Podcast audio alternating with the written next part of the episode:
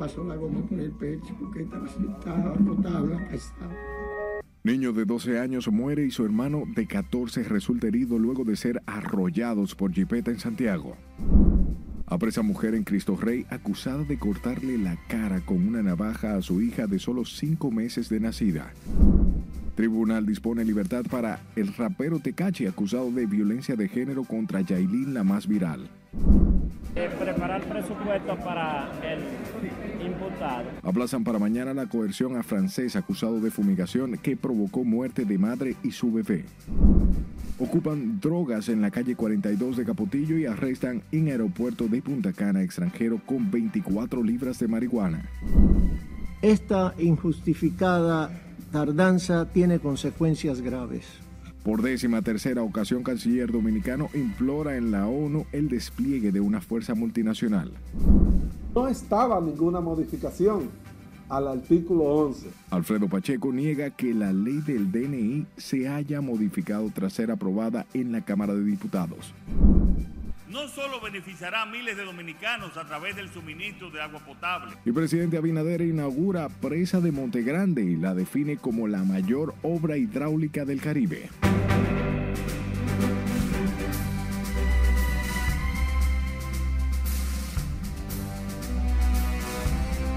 Buenas noches, hora de informarse, bienvenidos a esta su emisión estelar y de inmediato nos vamos a la ciudad Corazón Santiago con una triste tragedia que ha marcado una barriada de esa ciudad. En medio del llanto y el clamor de justicia están siendo velados los restos de un menor de 12 años que falleció luego de ser atropellado por la conductora de una jipeta, quien posteriormente se entregó a las autoridades.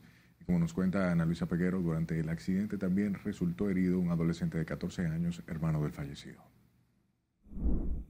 Lamentablemente, él, ella le cortó las piernas cuando le dio el golpe tan grande me le pasó la goma por el pecho porque estaba, agotado, Aquí en este lugar todavía quedan huellas de la tragedia. Una imprudencia le habría arrebatado la vida al adolescente Gabriel de Jesús Gómez de 12 años, donde también resultó herido su hermanito de 14. Y es que según sus familiares, la mujer que lo atropelló mientras jugaban en la acera de su casa no tenía licencia y mucho menos sabía conducir. Él antes de morir, la mamá llegó al lugar del accidente, todavía estaba vivo y le dijo, mami, me duele el pecho, saque a, a Rainier, que Rainier estaba debajo de la guagua. Eh, y ahí mismo murió. Pero Rainier quedó en el centro de la guagua, debajo de la guagua. Está hospitalizado. En esta humilde vivienda ubicada en la calle 6 del barrio Villaverde, en la parte norte de Santiago, están siendo velados los restos de Gabriel, quien actualmente cursaba el quinto de la primaria, mientras que su hermano permanece ingresado en un centro de salud. La abuela de ambos narra lo duro que ha sido esta tragedia para la familia. Los hermanitos eran inseparables. Iban peleando uno con otro, pero cuando uno no estaba ya andaba el otro buscando. Así quedó la pared impactada por Brígida Mirabal, conductora de la jipeta, y quien se entregó a las autoridades de la Dirección General de Seguridad y Tránsito Terrestre. El incidente ha causado consternación entre los vecinos del barrio, mientras que los restos del pequeño Gabriel de Jesús Gómez serán sepultados este viernes. Ana Luisa Peguero, RNN. Continuamos con otra información por alegados problemas con su pareja, una mujer le navajeó la cara a su bebé de cinco meses, de tan solo cinco meses de edad, en un hecho registrado en el sector Huaricano Santo Domingo Norte, mientras eh, la agresora fue apresada esta tarde por la Policía Nacional en el sector Cristo Rey del Distrito Nacional. Jesús Camilo amplía en directo esta historia. Adelante.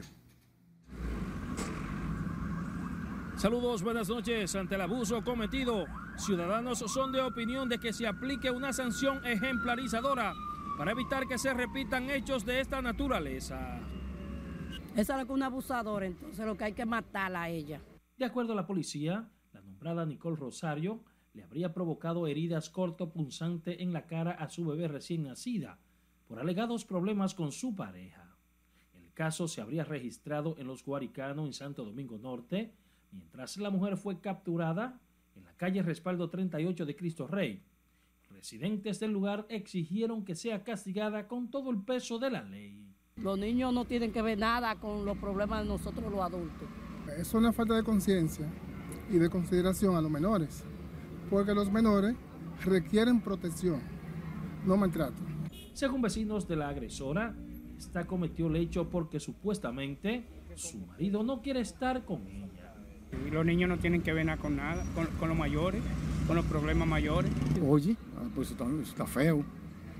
Es un, es, un, es un, crimen. Porque una niña no tiene nada que ver con, con los problemas de, de los adultos. La imputada fue conducida a la Fiscalía de Género e Intrafamiliar luego de que fuera detenida por el equipo de búsqueda y captura de la dependencia policial de Villamella. Según se informó, la infante fue entregada a Conani tanto concluya el proceso y posteriormente será entregada a sus familiares. Según las autoridades, a la madre agresora se le conocerá medida de coerción en las próximas horas. Es lo que tengo hasta el momento. Regreso contigo al set de noticias. Gracias Camilo por la información y la Oficina de Atención Permanente del Distrito Nacional aplazó para este viernes 26 la solicitud de medidas de coerción en contra del dominico francés Georges Tener, acusado de aplicar el producto con fósforo de aluminio para fumigar un departamento en la Torre da Silva 13 en Piantini, donde falleció una mujer y su bebé recién nacida. María Ramírez con estos detalles. Eh, preparar presupuesto para el imputado. La medida fue aplazada a solicitud de las partes para poder preparar sus medios de defensa. Georges Antoine Tevenet, artista francés radicado en el país, está siendo vinculado a la muerte de una madre y su bebé recién nacida, luego de la aplicación del producto químico para la eliminación del comején. Serían 319 que el mismo legislador ha establecido el quantum de la pena. No creo que un juez le dé prisión a una persona de 63 años y por un supuestamente un homicidio involuntario, aunque no tenemos la autopsia para determinar que realmente fueron la causa de la muerte la, el insecticida puesto en el lugar. Este jueves hasta el Palacio de Justicia de Ciudad Nueva también se presentó el abogado de la propietaria del apartamento fumigado en la Torre da Silva 3 para aclarar la situación de su cliente. Coordinamos que le hará una, una citación vía, por la vía correspondiente a los fines de que nuestra representada, que desde el primer momento ha estado compartiendo informaciones para que el Ministerio Público pudiera dar al traste con el resultado de la investigación que hasta el día de hoy tiene, pues comparezca ante el Ministerio Público, la entrevisten y posteriormente pues retome su vida. El Ministerio Público detuvo al artista plástico por ser quien habría realizado la fumigación en el noveno piso de la torre, ocasionando la muerte de Adel Ruiz León y su bebé de dos meses de nacida, además de afectar a su esposo, su hijo mayor y su empleada de servicio, quienes todavía reciben atenciones médicas. El órgano persecutor está solicitando prisión preventiva. Margaret Ramírez, RNN. Hablemos de la Oficina de Atención Permanente del Distrito Nacional que impuso medida de coerción al artista urbano Daniel Hernández, conocido como Tecachi, contra quien dictaminó presentación periódica e impedimento de salida. Con este reporte, Jesús Camilo. Que la medida de coerción sea distinta a la prisión es otra cosa. Entre las disposiciones establecidas por la jueza Fátima Veloz, a Tecachi le fue impuesta una garantía económica de apenas 30 mil pesos a favor de la señora Wanda Díaz, madre de la también urbana Georgina Guillermo alias Chailín, la más viral, quien supuestamente fue víctima de maltrato físico y verbal del rapero. Asimismo, el tribunal impuso presentación periódica y charlas conductual para Tecachi. Pero la juez le dijo claro y preciso al Ministerio Público que los hechos que ha narrado no se susumen con los elementos de prueba que habían aportado. Lo que dijo siempre la defensa, que eran pruebas fabricadas. En palabras más simples, cuando un juez o una juez decide una medida de coerción tan laxa, significa que lo hizo esencialmente para mantenerlo vinculado al proceso de investigación en que la víctima dice yo no soy víctima, a mí no me traten como víctima. Tecachi es acusado de violencia física, verbal y psicológica contra Yailin, la más viral, quien negó ante el juez los supuestos maltratos. La señora Georgina estableció que ella no había puesto ningún tipo de denuncia, que ella no entendía por qué el Ministerio Público la estaba señalando como una supuesta víctima en una solicitud de medida de coerción. Hablamos de amenaza de muerte por celular y no se aportan los celulares ni los mensajes. O sea, no hay nada que puedan demostrar. Más allá hablamos de un daño psicológico y no se aporta un informe psicológico a Yailin, entonces no tenemos nada. Tenemos nada más un expediente abultado sin pruebas. La Oficina de Atención Permanente del Distrito Nacional también dispuso una orden de protección a favor de Yailin para evitar eventuales maltratos. El Ministerio Público había solicitado imposición de prisión preventiva como medida de coerción contra Daniel Hernández, pedimento que fue rechazado por el tribunal. Jesús Camilo RNN. Mujeres víctimas de violencia de género protestaron este jueves en las afueras del Palacio de Justicia de Ciudad Nueva en reclamo de que sus casos sean visibilizados y tratados en igual dimensión que aquellos que envuelven a figuras famosas. Vestidas de negro, en señal de luto, las damas pertenecientes al movimiento Mujeres de Acero en Resistencia aseguran que sus casos llevan hasta ocho años en proceso de investigación sin que el sistema de justicia ponga la atención real sus problemáticas. Tribunales no dicen nada porque ni siquiera he llegado a los tribunales. Mi caso está en el Departamento de Violencia de Género de la calle Puerto Rico. He pasado por tres fiscales y ninguno quiere acoger el caso porque ya el agresor mío tiene influencias políticas que lo están ayudando para que el caso no llegue a los tribunales. Y hoy estoy aquí reclamando mi derecho como mujer, defendiendo mi dignidad, que fui desacreditada, violada y desacreditada totalmente por una institución del gobierno. A todas las que no tenemos apellido, las que no tenemos influencia, a todas las que nos, no tenemos eh, quien nos apadrine. Nosotras queremos dignidad, igualdad, justicia social, la que están promoviendo en las redes sociales con los casos sonoros. Esa es la que nosotros necesitamos. Nosotros somos víctimas que nos desgastamos detrás del sistema por dos años, por tres, por cinco y ocho víctimas y ocho años, que son los que más tiene, la víctima que más tiene detrás del sistema, para que el sistema trabaje malaganariamente. De acuerdo con sus integrantes, el movimiento Mujeres de Acero en Resistencia agrupa a más de 20 víctimas, de las cuales solo dos casos han obtenido condena, pese a tener años en reclamo de justicia. De su lado, el sexto juzgado de instrucción del Distrito Nacional declaró este jueves en rebeldía a Rosa Antonia Disla, acusada por el Ministerio Público de testaferrato en el caso Coral y Coral 5G. La jueza Yanivet Rivas también ordenó el arresto de la imputada y comunicó el abandono de sus abogados y fijó la próxima audiencia para el próximo jueves 7 de marzo a las 9 de la mañana. La imputada Rosa Disla que figura en el proceso como testaferro, es madre del coronel Rafael Núñez de Asa, quien es señalado por el Ministerio Público como el cerebro financiero del denominado entramado. Y un joven residente en el sector Buenos Aires de Herrera, reportado como desaparecido hace 23 días, dejó un mensaje en su cuenta de Gmail donde dice que ya no quería vivir con tanto dolor luego de haber tomado un préstamo que no puede pagar. Más detalles, Nelson Mateo. Yo estoy partiendo por mío. El mensaje de despedida fue hallado en la papelera del correo electrónico de Francis Pérez Ramírez. El desaparecido, en su cuenta de Gmail, lamenta el dolor que supone generará a su gente con la decisión tomada por una deuda que no pudo pagar. Ese es mío. Yo no lo cargaba en el vientre, pero es mi hijo, más que los hijos que yo paré.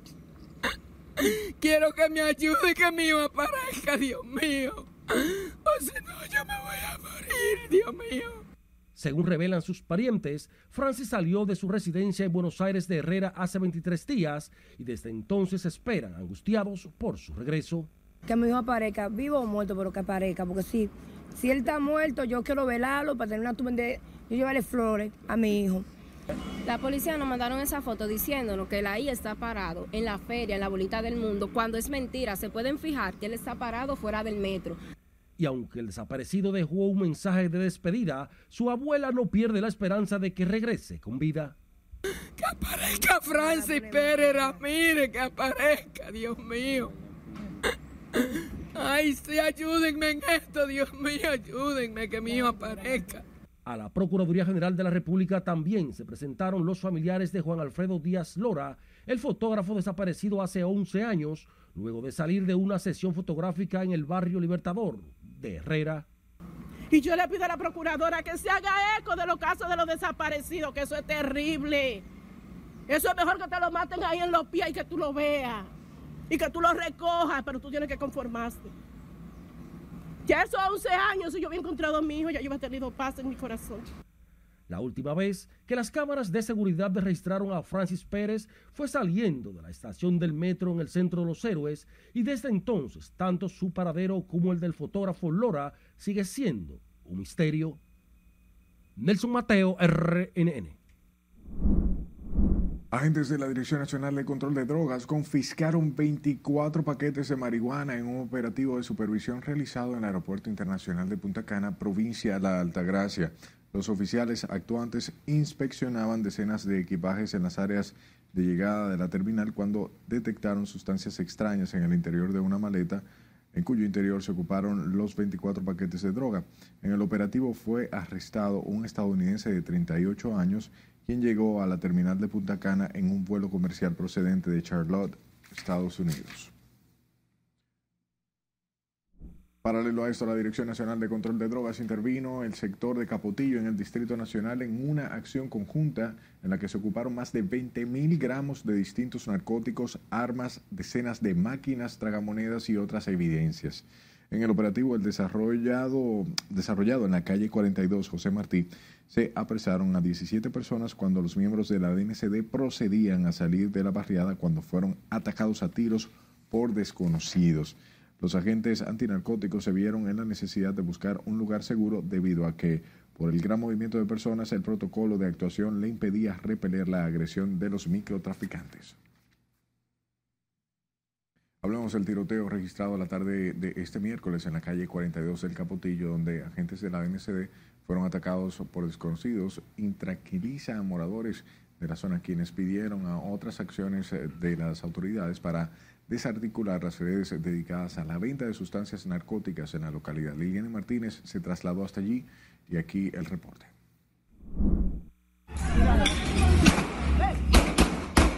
Pese a respaldar las acciones de las autoridades contra el microtráfico de drogas, los residentes de este populoso sector consideran que se deben aplicar medidas que pongan en menor riesgo la vida de los alrededores.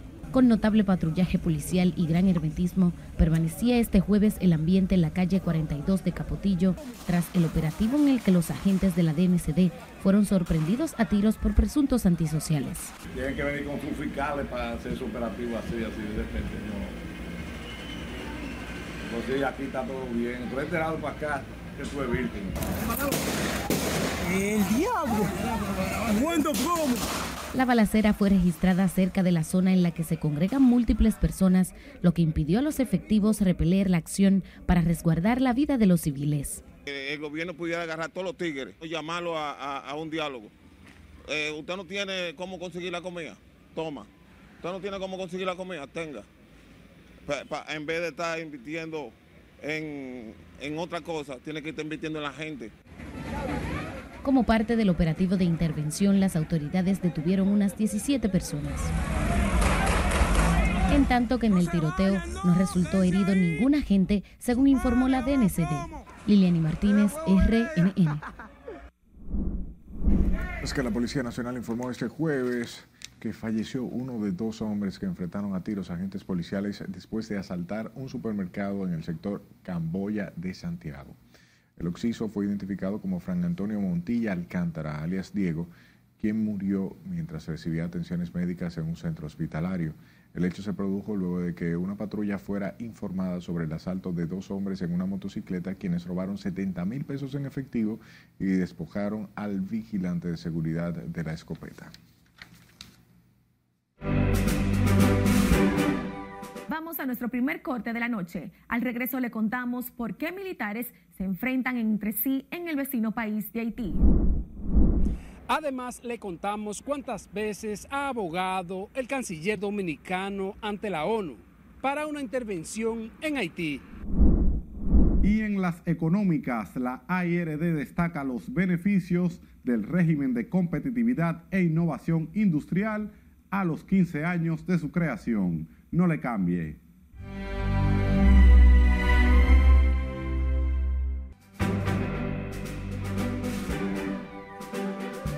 Llegó el momento de viajar por el mundo y conocer las informaciones más relevantes del plano internacional de la mano de nuestra compañera Lorena Félix. Adelante. Gracias, muy buenas noches. Iglesia Católica de Haití celebra la libertad de los secuestrados. Mientras tanto, detienen en España al líder de la macromafia que blanqueaba dinero desde República Dominicana. Tenemos la información ampliada de esta y otras noticias en el resumen internacional. Las ocho personas secuestradas el pasado viernes en Haití, incluyendo a seis monjas, fueron liberadas este jueves, según informaron medios haitianos. Los hombres armados pedían a cambio de su liberación 3 millones de dólares, sin embargo, se desconoce si esta cifra fue pagada. Un grupo de agentes fuertemente armados, pertenecientes a la Brigada de Seguridad de Áreas Protegidas de Haití, intentó invadir la oficina de aduanas en Juana Méndez, lo cual fue impedido por miembros de la Policía Nacional de ese país. La policía española anunció este jueves el arresto de un miembro destacado de la Mocromafia, organización criminal de origen marroquí en Países Bajos, quien lideraba una red de narcotráfico y blanqueo en el sur de España había adquirido al menos 172 propiedades. Peter Navarro, ex asesor del expresidente de Estados Unidos Donald Trump, fue condenado este jueves a cuatro meses de prisión por haberse negado a colaborar con el Congreso en la investigación sobre el asalto al Capitolio del 2021. La condena llega después de que un tribunal de Washington lo declarara culpable en septiembre pasado de dos delitos de desacato por haberse negado a testificar y a entregar documentos al comité de la Cámara de Representantes que investigaba el ataque. El Tribunal de Apelación del Vaticano revocó hoy una sentencia emitida en primer grado y condenó por abusos sexuales a dos años y seis meses al padre Gabriel Martinelli en una sentencia histórica. La condena, la primera por abusos cometidos en territorio vaticano, es una sentencia histórica y espero que pueda invitar a una reflexión aún más profunda sobre el tema de los abusos en la Iglesia. El gobierno de Corea del Sur ha instado a no comer palillos fritos hechos de almidón con una forma parecida a las patatas fritas rizadas, después de que la práctica se volviera viral en las redes sociales. Estos videos que muestran a personas comiendo de estos palillos fritos con condimentos como queso en polvo acumulan miles de me gusta en las redes sociales. Su seguridad como alimento no ha sido verificada, advirtió el Ministerio de Seguridad de Alimentos y Medicamentos en su cuenta de Twitter. Por favor, no los coman, pidió. No todo lo que vemos en las redes sociales es cierto o es bueno para nuestra salud debemos orientar a los más pequeños para que no cometan errores que luego puedan lamentarse. Hasta aquí las internacionales. Continuamos con la emisión estelar de Noticias RNN. Volvemos a nuestro entorno. El ministro de Relaciones Exteriores, Roberto Álvarez, imploró por décima tercera ocasión ante el Consejo de Seguridad de las Naciones Unidas que urge el despliegue de la misión multinacional en Haití para pacificar ese país azotado por las bandas armadas. Con más detalles, Juan Francisco Herrera. Esta injustificada tardanza tiene consecuencias graves. El canciller Roberto Álvarez clamó nuevamente ante el Consejo de Seguridad de la ONU para que se agilicen las gestiones de intervenir el vecino país de Haití. El ministro hace el pedimento cuatro meses después de haberse aprobado el despliegue de una fuerza multinacional hacia esa nación. Significó un hálito de esperanza dentro del cuadro crítico que presenta ese país. Lamentablemente, en particular para los que viven bajo el terror cotidiano de las bandas, esta misión aún no ha sido desplegada. Mientras tanto, Haití se encuentra a las puertas del abismo, donde cada día de inacción es una nueva oportunidad para las organizaciones criminales aumentar su poder y expandir su control.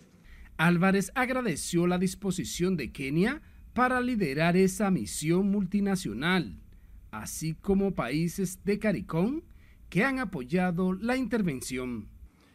Es imperativo que todos los actores relevantes actúen con responsabilidad y decisión para dotar la misión de las herramientas necesarias, incluyendo el apoyo financiero, para que ésta pueda cumplir con el mandato que le ha sido confiado. En su novena intervención ante ese órgano, el funcionario expresó que el desarrollo en democracia de Haití es un factor ineludible para asegurar la sostenibilidad permanente del progreso dominicano.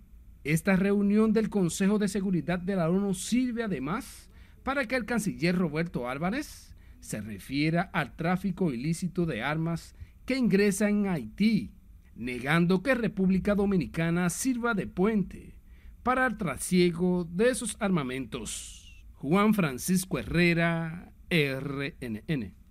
Ejecutivos de la zona franca industrial Codevi de capital dominicana y que funciona en Juana Méndez también, suspendieron todas las actividades laborales debido a las protestas que se han llevado a cabo entre los policías y miembros de la base 52. La administración del parque textil informó que tomó esta decisión para evitar cualquier incidente en cual pueda ser afectado algún empleado. Los ciudadanos haitianos que trabajan en la empresa no pudieron acceder a sus puestos de trabajo por la intensa manifestación. Cambiamos de tema. El presidente Luis Abinader inauguró este jueves el embalse de la presa Monte Grande en Barahona, un proyecto que de aprovechamiento múltiple del río Yaque del Sur para el control de inundaciones en su cuenca baja, el desarrollo y modernización de infraestructura de riego, el suministro de agua potable, la generación y ahorro de energía y para incentivar la pesca y turismo ecológico. Laura Mar nos cuenta. En tres años, con pandemia e inestabilidad económica internacional, logramos ejecutar el 60% para terminar esta gran infraestructura. Tras 14 años del primer Picasso y varias posposiciones para concluir la obra, la presa de Montegrande ya es una realidad. A partir de ahora vivirán sin miedo comunitarios del suroeste que sufrían pérdidas irreparables en días de lluvias ante las crecidas del río Yaque del Sur, a su paso por las provincias Barahona y Bauruco. El presidente Abinader resaltó la importancia de esta obra para las mitigaciones de inundaciones y la inmediata seguridad que brindará a los referidos poblados. No solo beneficiará a miles de dominicanos a través del suministro de agua potable, sino que también impulsará el crecimiento económico, dando seguridad y tranquilidad en lo que respecta a las inundaciones a toda la zona, como ya se ha informado aquí.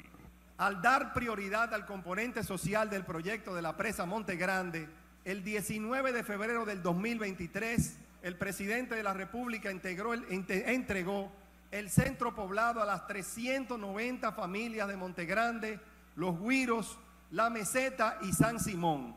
Con la reducción del riesgo y la vulnerabilidad que generan las inundaciones del río Yaque del Sur, se beneficiará aproximadamente 350 mil personas en las comunidades Jaquimeyes, Tamayo, Vicente Noble, Ubillas, Canoa, Peñón, Bombita, entre otras. Para uso humano, la presa aportará más de 2 metros cúbicos por segundo de agua potable, beneficiando al menos a 51 comunidades y contribuyendo a mejorar las condiciones de salubridad.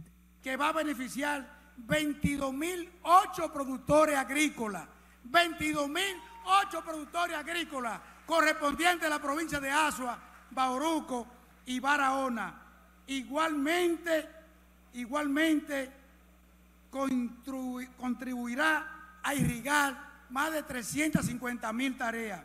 Las autoridades también resaltaron que la presa Montegrande permitirá la valoración del patrimonio natural y el aprovechamiento de los recursos naturales de agua y paisaje para actividades de recreo y esparcimiento y tendrá como resultado la generación de fuentes de empleo y el desarrollo de actividades económicas.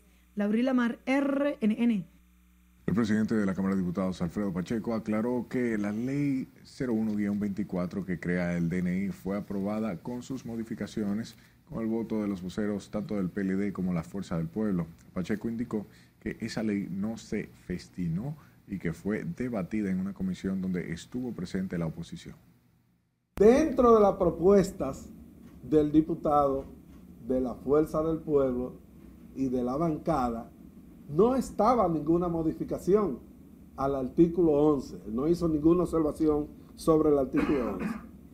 Entonces, después que la comisión terminó su trabajo, eh, el 29 de diciembre, la Cámara decidió conocer el informe íntegramente, que se leyó por completo.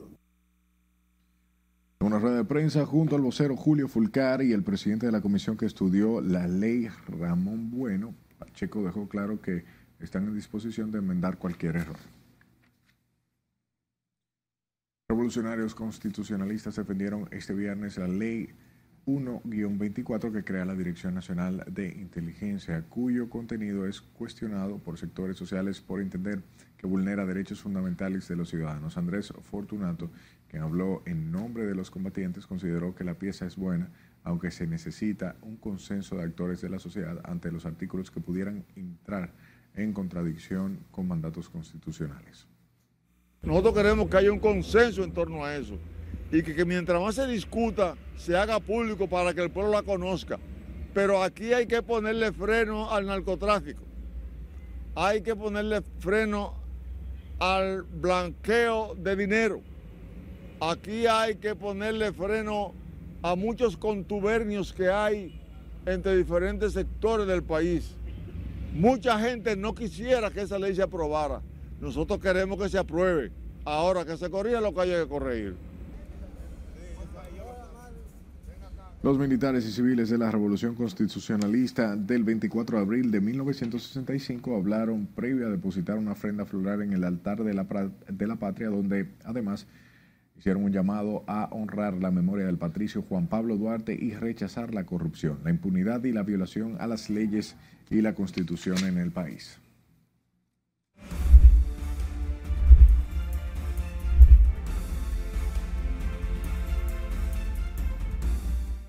Corriente Magisterial Juan Pablo Duarte exigió este jueves que no se cambie la conmemoración del natalicio del patricio que se celebra cada 26 de enero.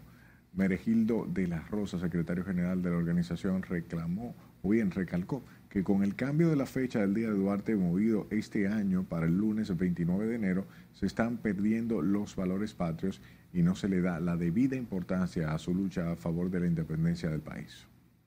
Llamamos a la escuela, al Ministerio de Educación a profundizar la enseñanza de lo que fue la obra y vida de Juan Pablo Duarte y que por cuestiones faranduleras no se esté moviendo su conmemoración porque las generaciones eh, presentes y venideras están olvidando realmente el sacrificio que hizo el padre de la patria para darnos la nacionalidad dominicana.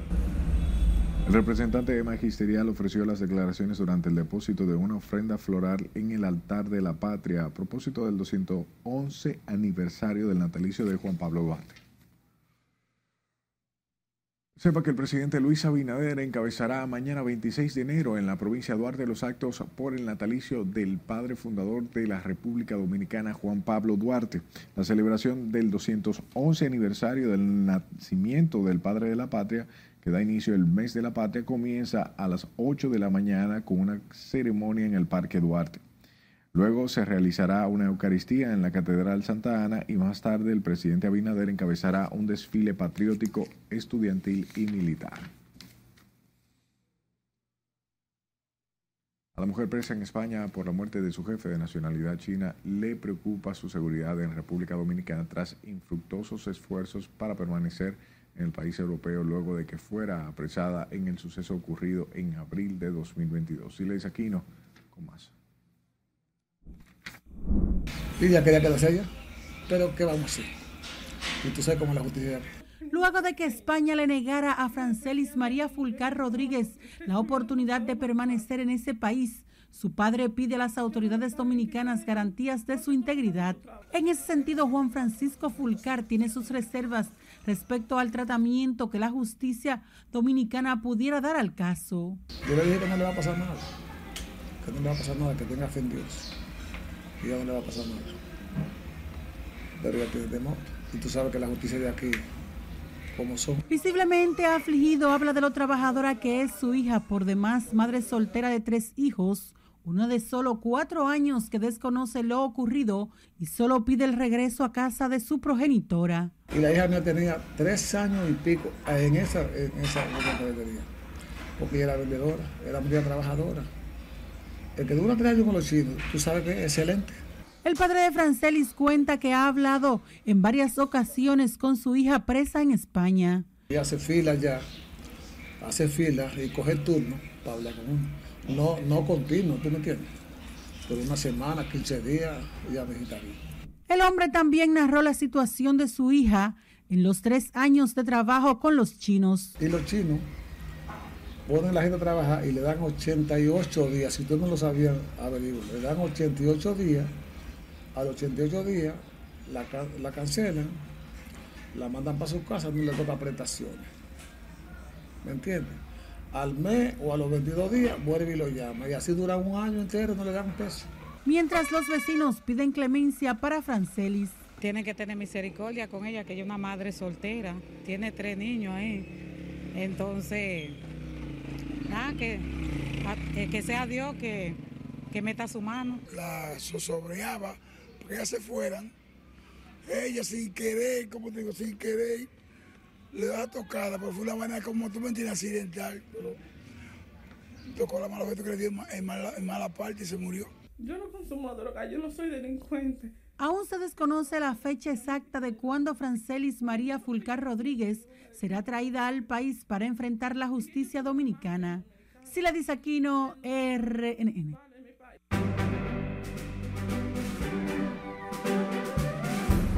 ¿Cuáles han sido los beneficios de una ley de incentivos del sector industrial a 15 años de su creación y en qué consistirá la reunión de gobernadores del BID que se celebrará en el país? Más información con nuestro compañero Martín Adames. Adelante.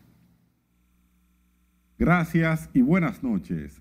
Las industrias acogidas al modelo de incentivo han generado divisas por 9.232 millones de dólares para una media por año de 543 millones.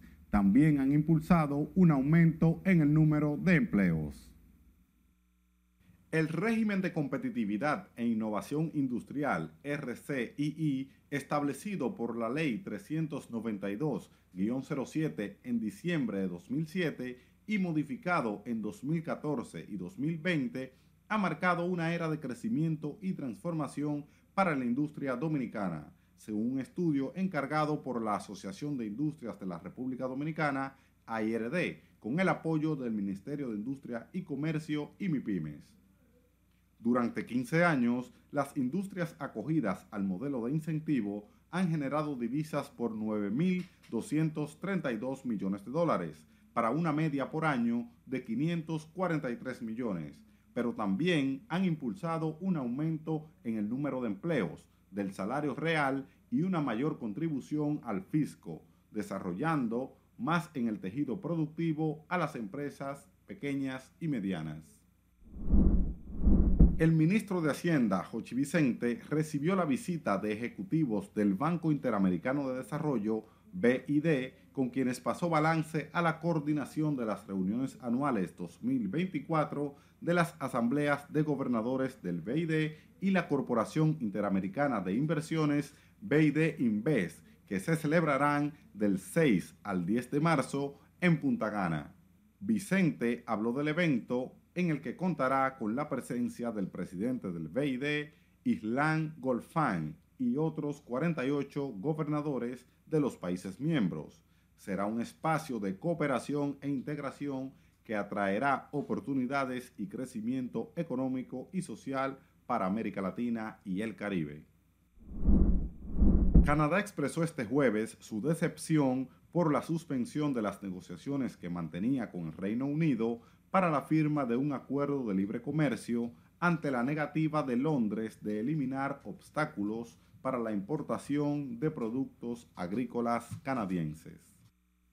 Como acaban de ver, a veces las negociaciones entre dos países son difíciles debido a que nadie quiere perder y todos quieren ganar, sobre todo cuando se habla de comercio. Hasta aquí las económicas, continúe con la emisión estelar de noticias RNN.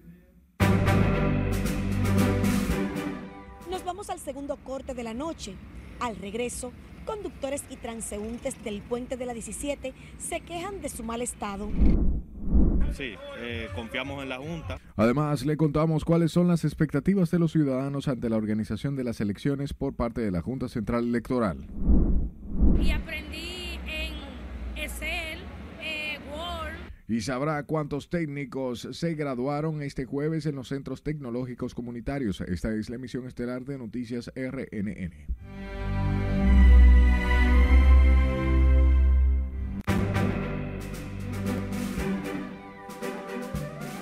Los últimos años de tránsito han ido en aumento y el puente de la 17 no ha sido la excepción. Los pilotillos que fueron instalados en un lugar donde no han evitado colisiones entre vehículos y motocicletas, los cuales ocurren cualquier hora del día.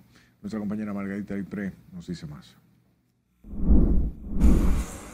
La inauguración del puente Francisco del Rosario Sánchez, mejor conocido como el puente de la 17, se realizó en el año de 1974 durante el gobierno del doctor Joaquín Balaguer, a un costo de 4.4 millones de pesos. El deterioro que presenta hoy la estructura es evidente y los pilotillos que fueron instalados para evitar accidentes en el puente no han servido de mucho. Eso es por la falta de vigilancia, por la falta de, de autoridades, de, de, lo que tiene que ver con el, con el transporte, no por, los, no por los pilotillos ni nada de eso sino por, lo que, por la gente que tiene que ver con el transporte. Y poner es decir, la cantidad suficiente para que no se provoquen esos, esos accidentes. Deberían ser par de pilotillos más si en verdad, porque mira, antes día, los otros días hubo un accidente que pasó ahí. Estaban los vehículos que se devolvían para atrás para salir para Venezuela, para poder salir para la ciudad. Pero no solo los pilotillos son parte del problema que afecta el puente. También los ciudadanos se quejan del robo de las barandas protectoras. Que los puentes tienen que tener una supervisión, supongo, ¿verdad? Y todas esas barandas están, eh, están eh, violadas. Solamente hay que mirar y basta. Yo corro en la acera y es con mucho cuidado de no engancharme con una de esas. Y es que se la van llevando poco a poco, poco a poco. Esta estructura es conocida popularmente como el puente de la 17 porque inicia en la calle Padre Castellanos, antigua calle 17.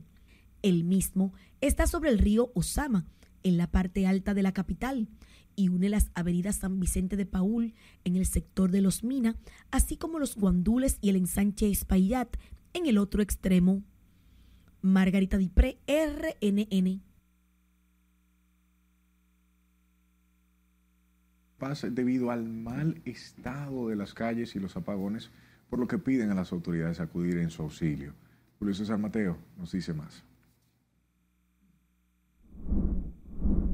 Los residentes en el ensanche La Fe dicen estar cansados de promesas incumplidas. Le pedimos a nuestro superior gobierno y a Wellington Arnold, por, por favor, que tomen medidas en el asunto, tomen carta en esto, porque a la verdad la, colapsaron la cloaca. Cada vez que llueve, Muchas de las viviendas de este sector del Sánchez La Fe se inundan. Mal estado de las calles, colapso del sistema cloacal y los apagones son solo algunos de los problemas que denuncian.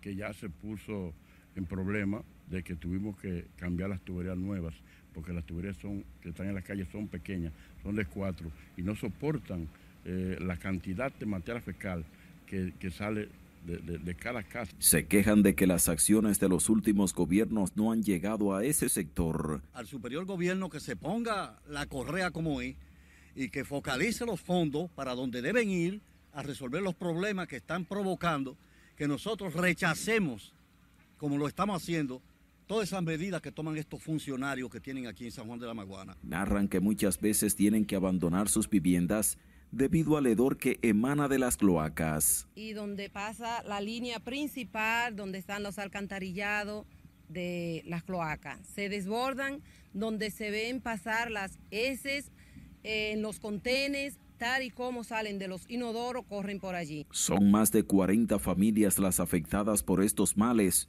quienes esperan la intervención de las autoridades lo antes posible. En San Juan de la Maguana, Julio César Mateo, RNN.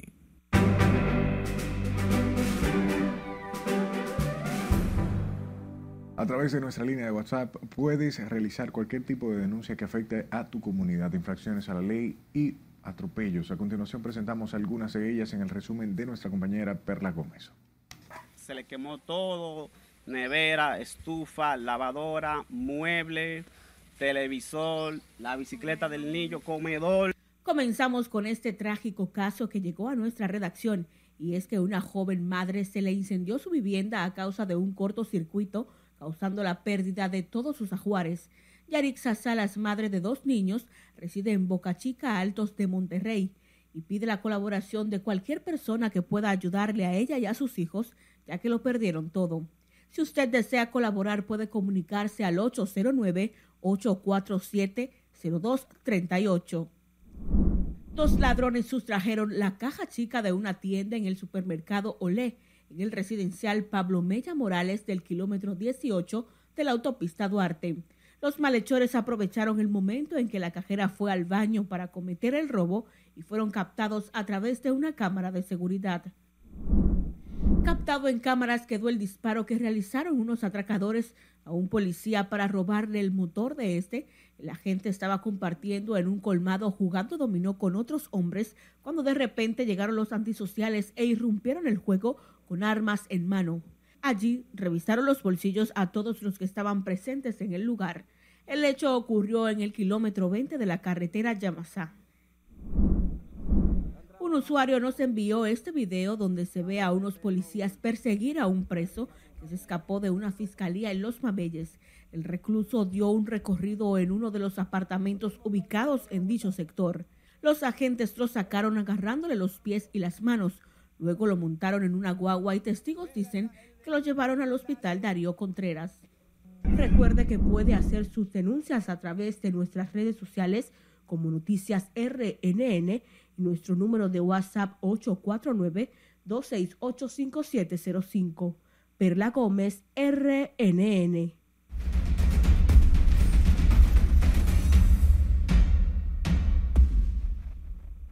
Las elecciones municipales están al doblar de la esquina y desde ahora ciudadanos consultados le dan un voto de confianza a los trabajos que realiza la Junta Central Electoral para garantizar un proceso limpio y transparente este próximo 18 de febrero. Margarita Ipre nos cuenta más en esta historia.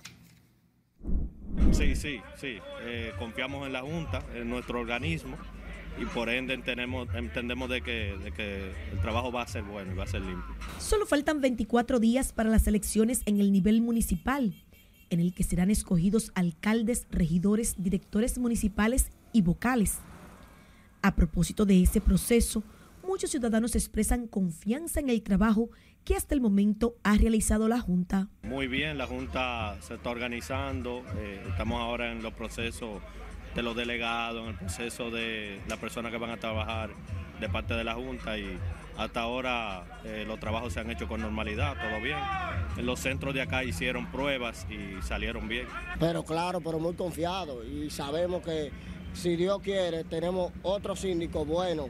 Y con Diego Atacio, aquí Santo Domingo Este va a ser uno. Hay que ir a votar obligado, una dominicana. Sí, uno tiene que votar. ¿Se siente confiado en sí, el trabajo sí, que está sí. haciendo la Junta? Sí, sí, está bien, hay que ir a votar como quiera que sea. Otros han perdido la fe en la clase política. Aseguran que se olvidan de las promesas de campaña. Incluso cuestionan que muchos ni siquiera presentan sus propuestas municipales. Pero no me gustaría que, que las cosas sean como en otros países, que son un tollo. Vamos a ser extraordinarios, vamos a ser pacíficos, vamos a ser eh, eh, leal, leal, leal. Pero es que el político de aquí no sirve, el político de aquí no sirve. Y usted busca que, que el trabajo sea transparente, como dice. Claro, claro, claro, claro. Porque eso es lo que queremos, que sea todo transparente, porque si no hay transparencia, la cosa siempre se... El pueblo siempre critica, siempre. Y no se motiva algún candidato que haya en esta zona, ¿no le gusta? No, Ninguno, can- ningún candidato lo, lo llama. para mí son todos iguales. ¿Y qué significa cuando son todos iguales? Todos iguales, o sea que no, no tengo preferencia por ninguno. Para esta contienda del próximo 18 de febrero, las juntas electorales han aprobado 18.905 candidatos municipales para ocupar 2.292 cargos. El padrón electoral para estos comicios está compuesto por más de 8 millones de electores. Margarita Dipré, RNN. Los centros tecnológicos comunitarios graduaron este jueves 2.030 jóvenes que fueron capacitados en varias áreas orientadas a la informática e innovación, contribuyendo con la educación y el desarrollo del país. ¿Cómo así le dice Aquino? En favor de la formación, del desarrollo y el apoyo a la juventud para que tenga una formación técnico-vocacional. Estas son algunas de las herramientas utilizadas por los centros comunitarios para desarrollar el aprendizaje en sus estudiantes. Entre las actividades que realizan alumnos están ensamblaje, reparación de computadoras y celulares. Como se ve, nosotros introducimos a los jóvenes para que puedan acceder a otros niveles superior de lo que es la tecnología. De aquí podrán inscribirse y le hacemos gestiones para que entren a Litlas, lo mismo que a Infotec. También con estas herramientas le colocan etiquetas permanentes a las tazas, teacher, encendido automático y a distancia de bombillas eléctricas. Acá tenemos lo que son impresoras 3D, en donde los jóvenes aprenden a hacer pequeños prototipos para diferentes cosas. ¿Qué más tenemos nosotros acá? Este es el área, por así decirlo, de lo que es robótica. Aquí tenemos una casa domótica, en donde, por ejemplo, los jóvenes aprenden si en la casa tú dejas la luz encendida y te vas, tú a través de tu teléfono celular puedes apagar todas las luces de tu casa con un teléfono remoto. De manera gratuita, los centros comunitarios enseñan oficios que permitan a los jóvenes generar ingresos y continuar con estudios más avanzados. hice el curso de informática y de verdad tuve buenas experiencias ya que conocí amistades y aprendí en Excel, eh, Word, PowerPoint y cosas básicas. Y vamos a empezar de nuevo, pero a, en el ser avanzado. Los graduandos en áreas tecnológicas corresponden a los casi 30 centros que funcionan en el país. En los últimos tres años, los centros tecnológicos comunitarios han entregado a la sociedad 395 mil jóvenes capacitados en distintas modalidades. Sila Disaquino, RNN. Es tiempo de nuestra última pausa de la noche. Al regreso, los Tigres del Licey picaron delante en el quinto juego de la final. Más detalles luego de la pausa. Diversiones les contamos cuál es el nuevo apodo de la cantante Belinda. Ya volvemos.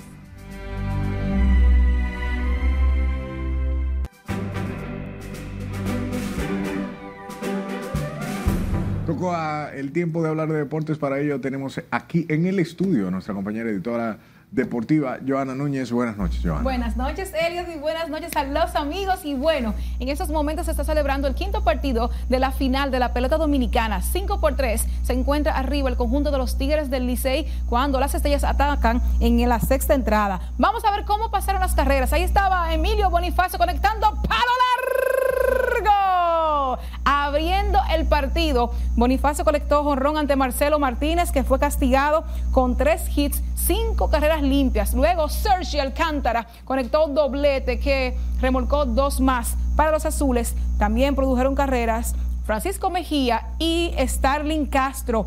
Por las estrellas entonces, luego comenzó el descuento y está el abrazo de Luis Barrera siendo puesto out en el plato. Miren a Lewin Díaz conectando sencillo al central y se le fue la bola a Emilio Bonifacio. Anotaron Robinson Cano y Miguel Ángel Sanó la carrera número uno y dos de las estrellas. Y luego entonces con un rodado de Díaz anotó la tercera con el rodado de Webster Rivas. Y así está el partido 5 por 3 en la sexta entrada combateando las estrellas orientales. Vámonos entonces a Cooperstown. Allí Adrian Beltré firmó su tarja, firmó su placa de Salón de la Fama, que la ceremonia será el 21 de julio, pero ya junto a Todd Helton también y Joe Mauer plasmaron sus nombres en sus placas de Cooperstown. Esta noche también la NBA, cambiamos de deportes, la NBA anunció los titulares del Juego de Estrellas. LeBron James va a su Juego de Estrellas número 20, el primero en la historia de la NBA que llega con 20 selecciones al Juego de Estrellas. También Luka Doncic, Kevin Durant, Nikola Jokic, Alexander, Chai Gilles Alexander serán titulares en el equipo del oeste. La NBA anunció los titulares durante un show y también Charles Barkley anunció los titulares de la conferencia este. Atención porque el capitán del este, en el momento que Charles Barkley lo anuncia, Giannis Antetokounmpo va al juego de estrellas por vez número 8 en su carrera. Joel Embiid también estará allí. Tyrese Halliburton segunda vez. Ahí está Jason Tatum y el compañero de Giannis Antetokounmpo en los Bucks de Milwaukee, Damian Lillard, también elegido al Juego de las Estrellas de la NBA que se celebrará el domingo 18 de julio a las 9 de la noche. Finalmente, Elliot, la final la semifinal del Abierto de Australia, la segunda semifinal, será esta noche a las once y media. Novak Djokovic se enfrentará a Yannick Sinner en un torneazo que se celebrará a final el domingo, la masculina, porque ya la femenina será el sábado con Arina Zabalenka frente a la jugadora China Kwan. En esos momentos, las estrellas están bateando la parte baja de la sexta entrada, Elliot, y hay una carrera más, así que 5 por 4, ganando el conjunto de los Tigres del Licey con dos outs en la sexta entrada frente a las estrellas. Así que el ganador esta noche se coloca 3-2 y mañana entonces será el sexto partido de la final y veremos, veremos qué pasa para el séptimo juego. Si se da el sábado, sería en San Pedro. Es todo de los deportes, no, no, no apto para cardíaco el juego de ahora. Así es.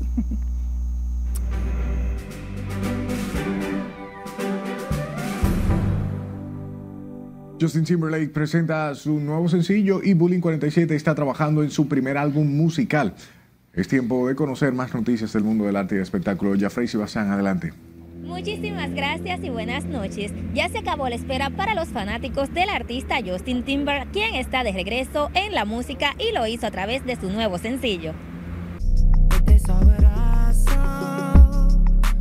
El polifacético artista Justin Timberlake lanzó su nuevo sencillo Selfies y viene acompañado de su video musical. La canción con un toque de pop está impulsada por melodías contagiosas. El video da vida a la introspección de la canción descorriendo el telón del proceso y producción y difuminando la delgada línea entre la actuación y la realidad. Es un retrato crudo y honesto de Justin como artista y persona. El tema formará parte de su próximo disco que saldrá a la venta el 15 de marzo. El sencillo está disponible en todas las plataformas digitales.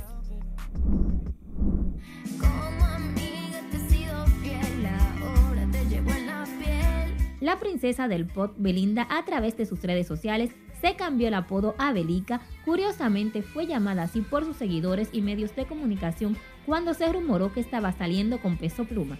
Hace varios días la artista hizo la publicación en sus redes sociales de Cactus donde da señales que podría ser un corrido tumbado pero a su vez también una tiradera dirigida a Cristian Nodal. La nueva canción se estrenará este 31 de enero, pero aún no tiene nombre. Sin embargo, la imagen donde aparece su mirada difuminada en un fondo negro inmediatamente ha sido comparada con el famoso tatuaje de su ex prometido Cristian Nodal.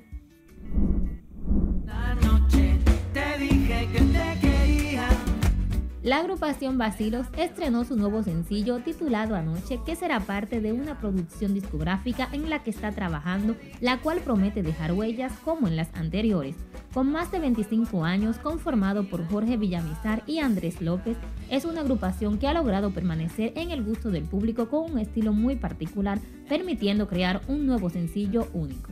El sencillo está disponible en todas las plataformas digitales.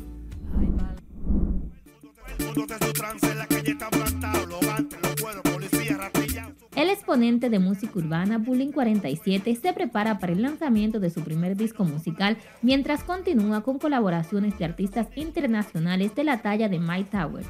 Estoy muy contento de haber iniciado el año con el lanzamiento de esta canción junto a un colega que admiro y respeto mucho. La canción Tranza ha unido a estos dos exponentes que con un ritmo contagioso se coloca desde su salida en los primeros lugares y ya sobrepasa los 4 millones de visitas en YouTube.